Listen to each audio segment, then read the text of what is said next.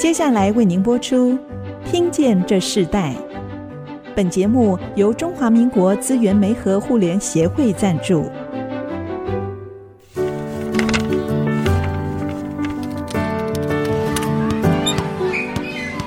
每一段经历都是学习，跳出框架，培养一个人对学习的渴望。爱，一起学习，听见这世代。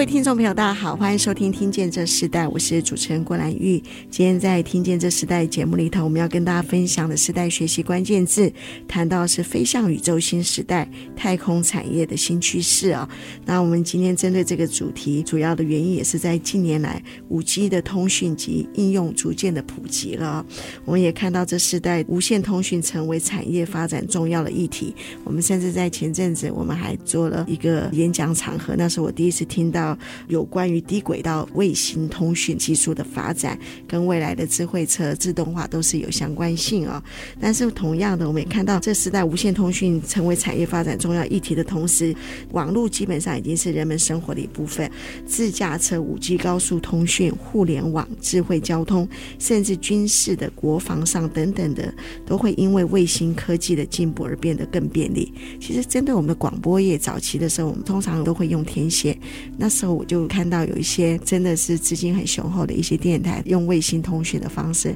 来解决一个区域频道的问题。当然，NCC 对于电信法还有一些规范，可是我们看到那个技术一直在往前发展，其实是非常快速的。所以我们也看到很多的业界首任，他们也开始普遍认为低轨道的卫星技术。将会是未来推动六 G 发展的一个重要关键。像国外的太空事务办公室数据显示，截至二零二二年一月，注册且运行中的这个人造卫星有一万一千零七十个。我们看到数位时代的一个报道，所以其中离地约两万公里中的极地轨道的卫星，合计占了七成。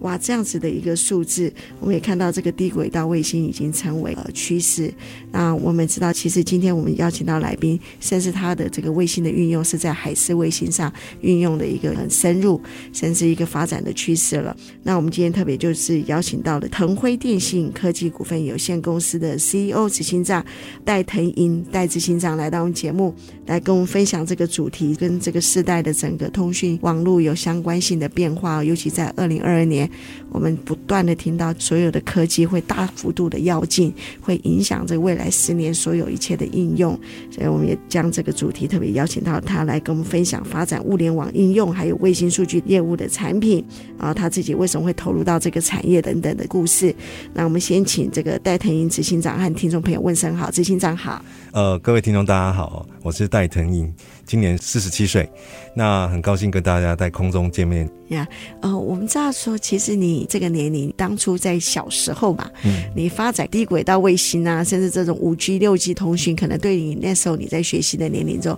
其实还没有发展到现在这么的成熟嘛。那你是不是在你自己入到电信科技，你在创业这个过程之前，可不可以先谈谈你个人的经历呢？是，呃，谢谢主持人。呃，基本上我在学校的时候，就是还蛮喜欢做一些科技的研究，所以在呃大学的时候啊，就已经参与一些国科会的相关的研发计划等等。那也希望有有一些，就是说能够对自己或对一些国家里面有一些发展。所以在大四下学期的时候，呃，因为我觉得想要提早进入社会。还是决定说先到新竹来做一个磨练这样子，所以在这段期间，呃，事实上我就看到很多的现状。因为住在台北，所以我每天就是搭火车哦，赶火车，从火车站骑着小摩托车，然后背着背包，就像小飞侠一样，每天来回。那时候我记得我主要工作那时候是帮助呃台积电做那个所谓的 ESM 的计划。那时候刚好也是做所谓的 Available to Promise 这种 Forecast Engine 哦。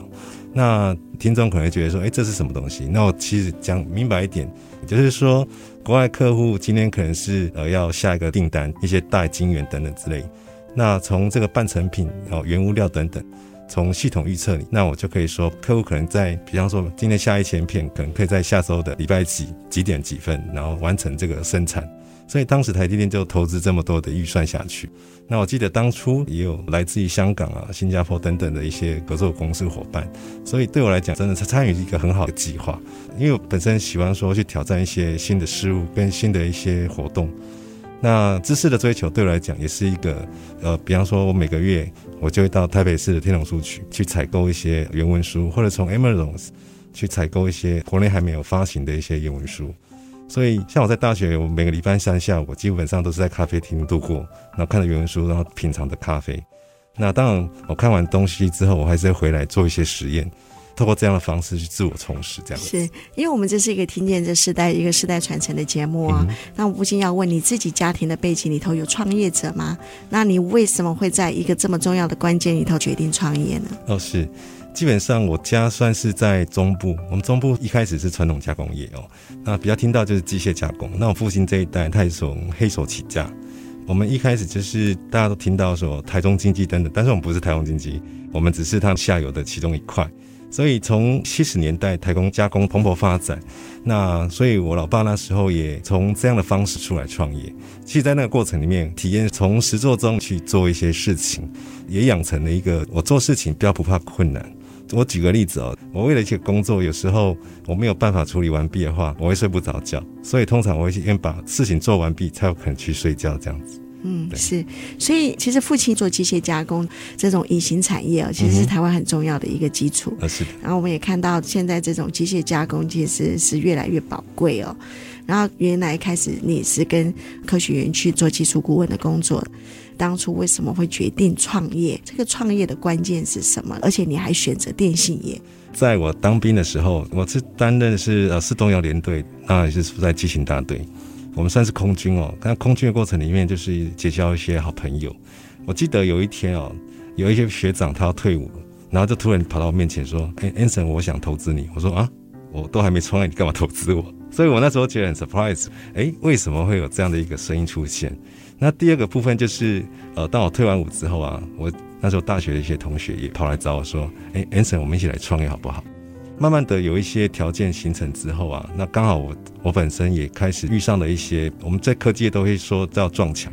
那撞墙的过程里面，我自己也在思索说我的下一步要做什么，就刚好这个时间点。那我想说好，为自己的人生来冲刺下一个阶段，这样，所以才会想说来开辟一个自己的一个一个天地这样子。是，那但这一做就是十五年，而且我们看到你做的这个电信业，从过去你开始创业的那个年代到现在，已经是非常进步快速哦。我们休息一下，我们在下一段部分我们要继续请执行长跟我们继续分享，在他创业之后他所遇到的挑战是什么啊？如他自己所预期的吗？甚至哪些事情是在他规划中里头超过他自己的所求。说一下，我们稍后回来。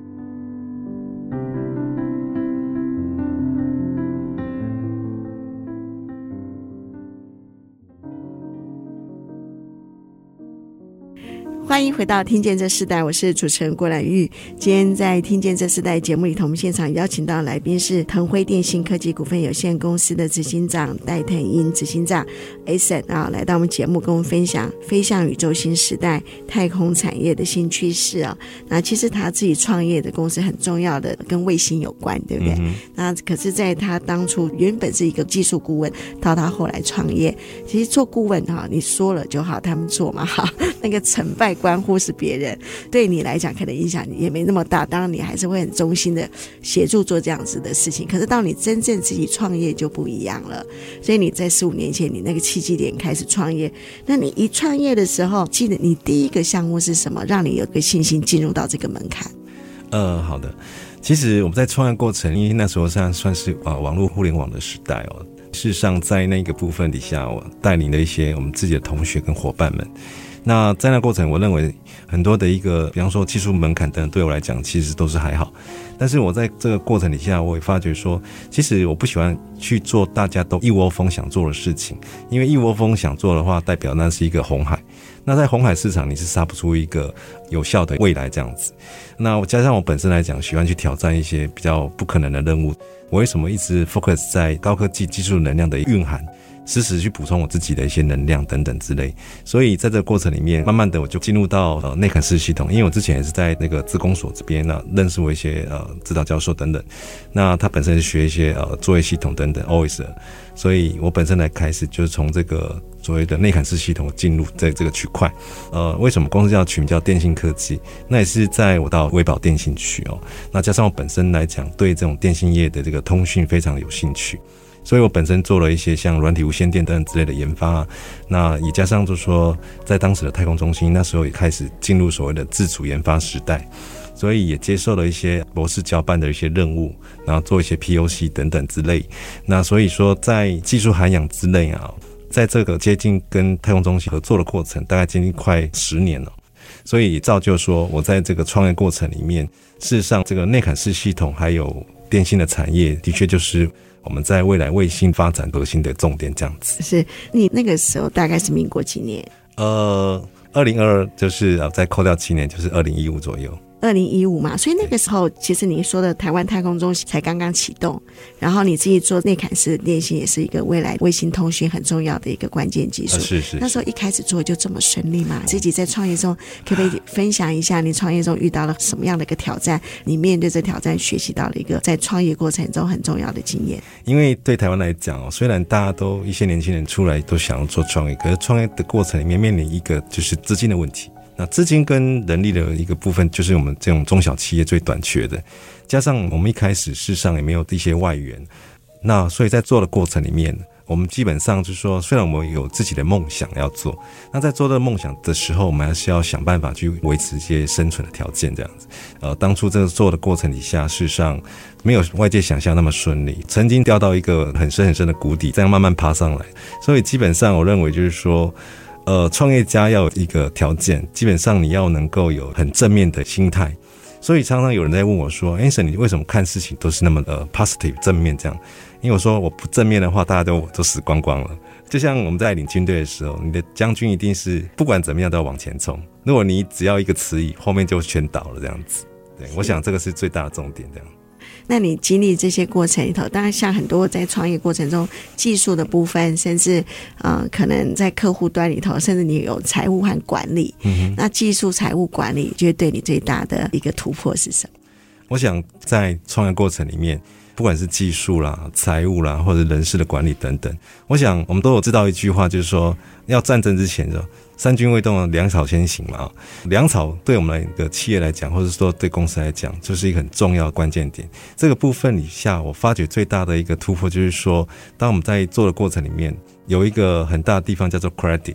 当你很认真在做事情的时候，你的光芒是会被看见。所以你只要努力做，诚实的去做事情的话，虽然路很长，但是我觉得就是总会有人去看到这个状况，也是要表现出自己的一个创造力，才有办法去产生一些闪烁的一个光芒。嗯，我相信 Anson 你自己也是，是呃会带团队冲业务嘛，因为你既然创办公司，虽然你拥有这样的技术，但是你应该也是会代表公司去做客户端的部分。当你在这个整个经营中里头，你一直到现在你们被选为优质企业啊，在这个创业十五年，你整个公司里头开始从客户的开拓到稳定下来，你花了多少的时间？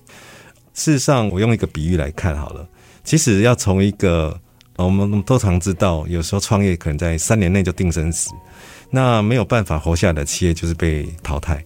所以在这个过程底下，事实上能够有一些大企业来做一些背后的支持，是一个很重要的一个关键点。我举个例子哦，比方说，我常常跟我一些好朋友或是伙伴们说，我们常常要去面对计划 propose，那写 proposal 的过程，还有到客户家去做 propose。我常常会跟大家说，通常只要我进去提案的计划，大概我有百分之九十以上的把握。为什么会有这样的一个把握呢？因为我常常在东西出去之前，我没有写得很好，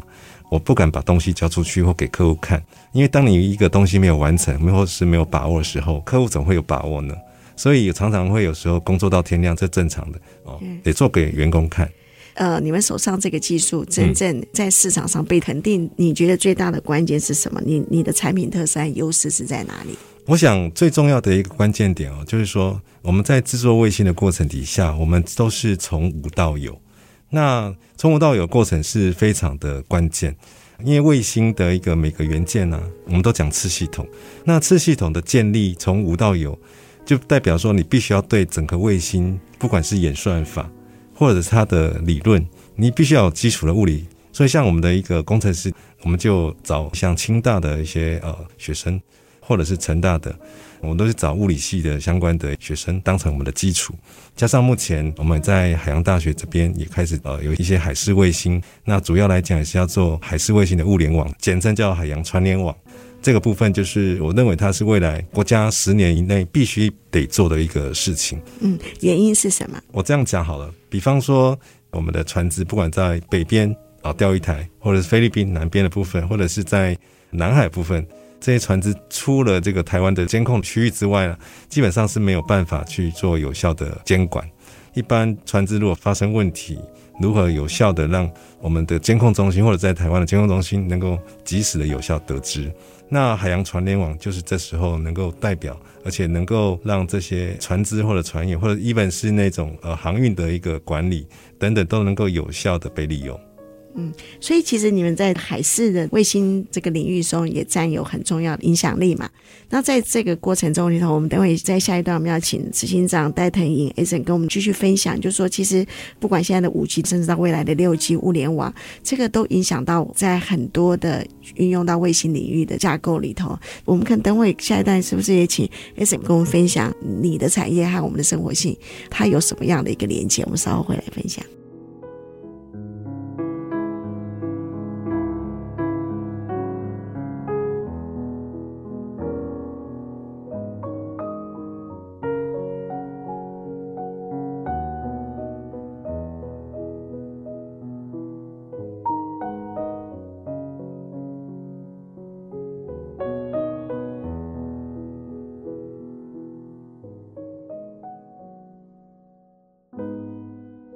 欢迎回到《听见这时代》节目。我们今天《听见这时代》的主题跟大家分享的是飞向宇宙新时代，太空产业新趋势哦。那我们谈到就是现在物联网的运用，还有卫星数据等产品相关产业的发展。那跟我们一起分享的对象是腾辉电信科技股份有限公司的执行长戴腾英 a s o n 来到我们节目。他们最近企业被选为台湾的优质企业哦。其实，在他创业十五年这个过程中，我相信有非常多我们没有办法。体会的那个辛苦面，可是我自己看到 a s o n 你现在自己做的产业非常快速，那你自己在这个产业面对这么快速的发展，对你最大的助力是什么？但是也同样的，你觉得你必须要跟进的，可能甚至你的客户他们的需要的转变是不一样了，你怎么每次去应变这个很大的转变？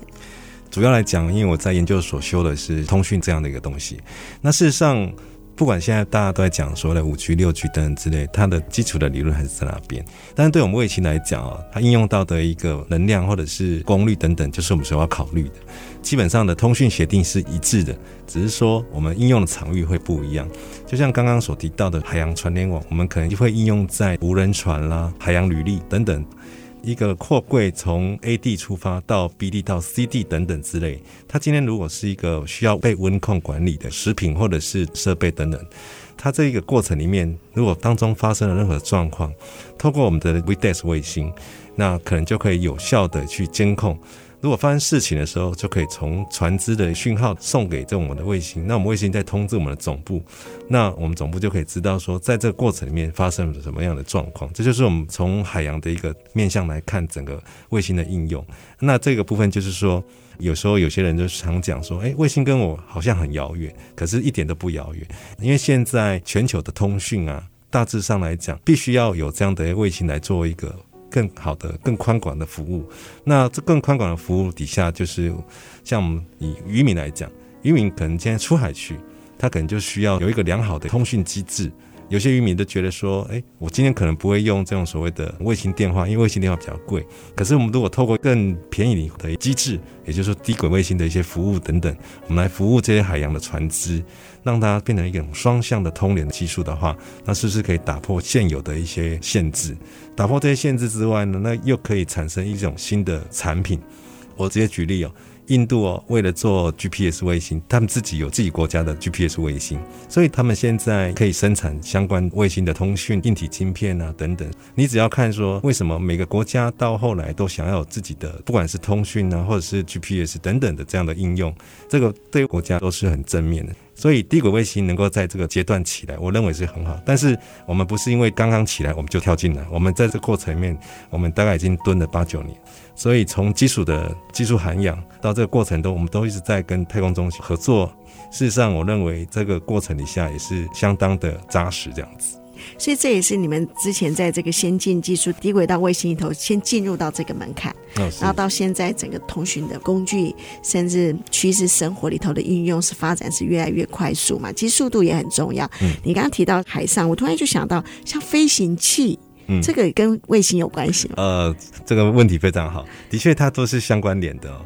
像我们讲飞机好了，飞机它用的是 ADS-B 的讯号，ADS-B 就是说，因为空中的交通也是非常的繁忙，那为了避免飞机的一些冲撞或是不小心撞到凳之类，所以会有这种 ADS-B 的防撞的一个呃讯号，所以在我们我们海洋也是 AIS 的讯号。所以，同样的一个通讯的机制用在不同的场域，它就有不同的一个做法，就会产生不同的一些硬体的服务使用这样子。嗯，在你们做这样子的一个领域，整个台湾市场，你自己认为现在你们在这个市场里头所占的这个市值，在台湾你曾经预估过有多少？有多少？你说台湾的这样卫星哦，对，其实台湾的卫星市场，低轨卫星刚起来，那我们也很荣幸成为台湾第一家的这种立方卫星的公司哦。当然，这个也接受很多的挑战跟门槛。那其实我认为，在台湾的这个市场的市值变化，呃，我想这一两年会有很大的变化。我们可以看到，就是说国内的呃大厂也开始看到低轨卫星在他们未来的产品应用。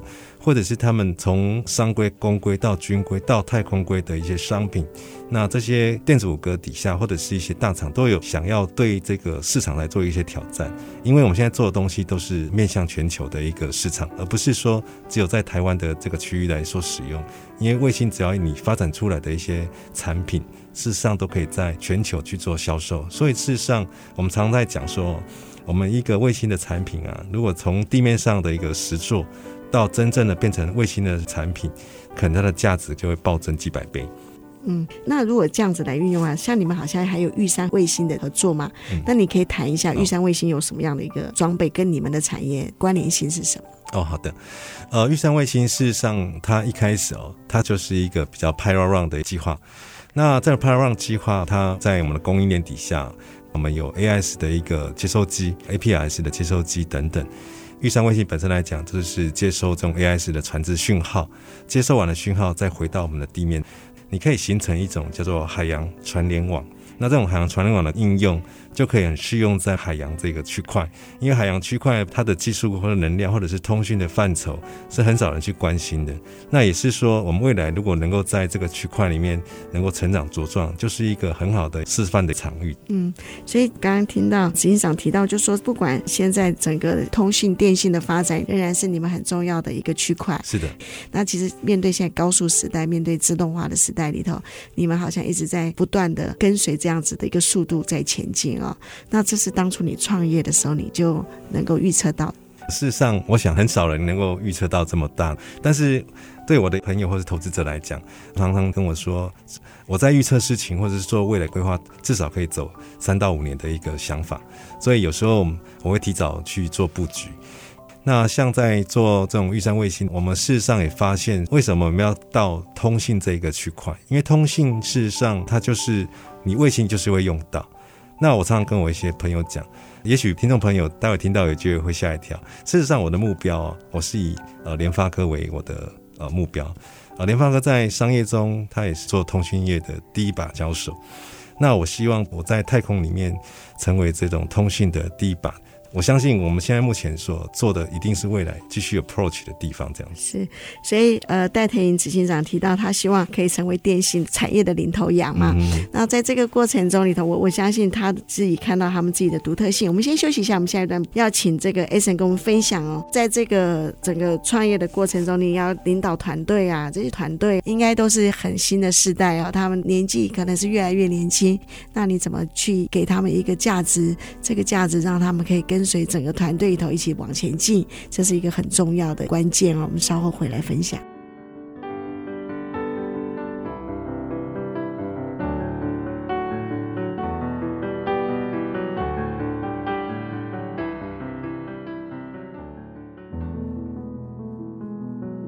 回到《听见这时代》，我是主持人郭兰玉。今天在《听见这时代》节目里头，跟我们一起分享主题的来宾是腾辉电信科技股份有限公司的执行长戴腾颖 Eason 来到我们节目，跟我们分享在这个飞向宇宙新时代太空产业的新趋势哦。当然也谈到了发展物联网应用，还有卫星数据等这样子的一个创业的过程。那我们在最后一段，我们要请 a s n 跟我们分享一下，因为你现在你们做的这么新的技术，那其实就像你说的是，你希望你自己在通信产业可以成为。像领导的一个地位，那你自己带领你的团队，那你很多都接触到年轻人，尤其是学生。你们有跟清大、有跟交大合作，可不可以分享一下你自己最重要的一个创业价值、企业价值是什么？你怎么去引导他们跟着你一起做一个这么先进的技术？我想这个机缘是来自呃太空中心这边哦，就是博士们后来有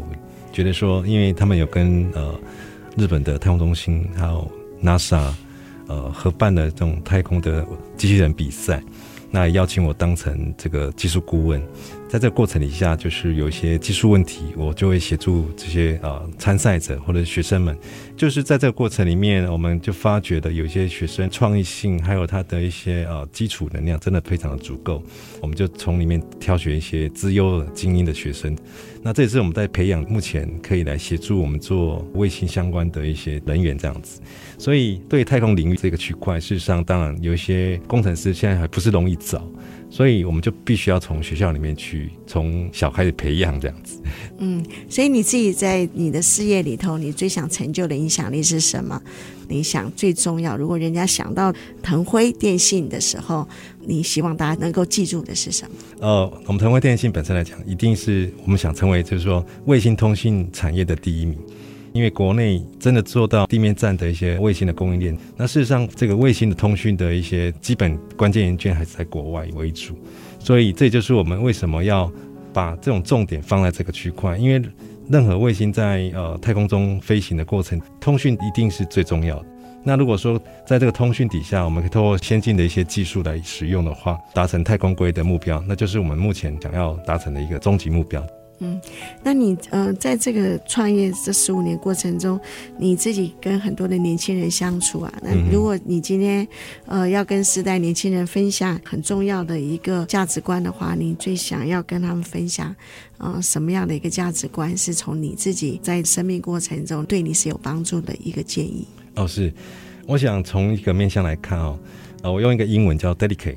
Dedicate 的话就是同时专注一件事，这件事情努力做，做到好，做到棒，这就是我人生的一个座右铭。我追求是能够在未来，或者是说到我人生最后一里路的时候，我能够对这个国家、这个社会有有一点贡献，这样子。虽然听起来有点伟大，但是。真的是我个人的一个想法，这样子。好，那以卫星通讯 我们这个产业来看好了，你们做了这么多呃物联网的趋势，当你们也做数据分析，其实它仍然是在于一个科技产业互联过程里头。那你认为像现在很多我们谈到自动化和人力啊，你怎么去看到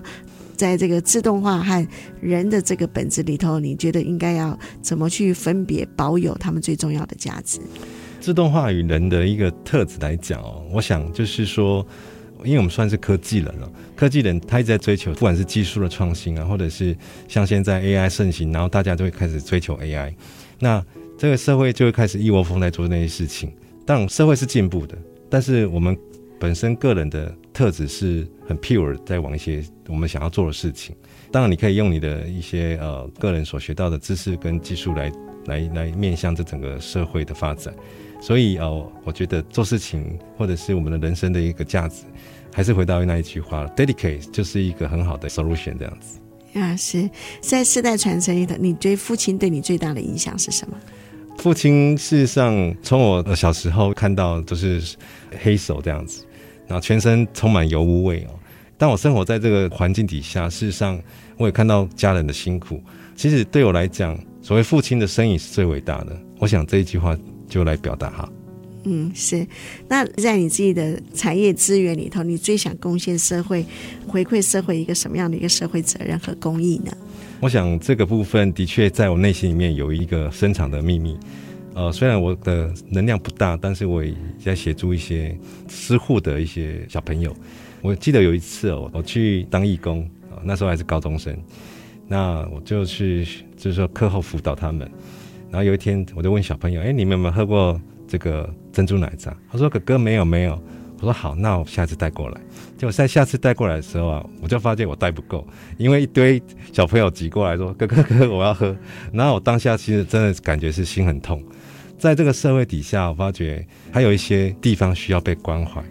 这个在我的心底下，我是觉得自己如果。有生之年能够有一些力量，我会回馈这个社会。这样、啊，这让我想起我们自己有一个主持人，呃，当然在我们也是非常资深的台湾教育界洪兰老师，他有一次跟我分享说，他那时候去山上看一些孩子的时候，他发现他的欢迎程度没有他带去的冰淇淋这么受欢迎，所以他再带去的时候，哇，那个冰淇淋，哇，看到那个孩子灿烂的笑容，我想有时候我们觉得很平常的事情，对有些孩子反而是很珍贵的。我相信在戴腾颖执行长他自己创业的整个过程中，他们又获得优质企业。我对他整个创业，他不只是要一个获利的创业，而且更需要的是他们所做的事业精神，对整个台湾的科技产业所有的卫星的一个影响力。那我们今天非常谢谢，呃，戴腾颖执行长带来他这个创业的人生故事，还有更多的让我们明白现在在整个低轨道卫星通讯技术的一个发展，不管是物联网，甚至卫星数据等等，啊，有一个这么先进的一个趋势，啊。让我们真是耳目一新。今天非常谢谢你，好，谢谢。好，我们听见这时代，我们下次再见，拜拜，拜拜。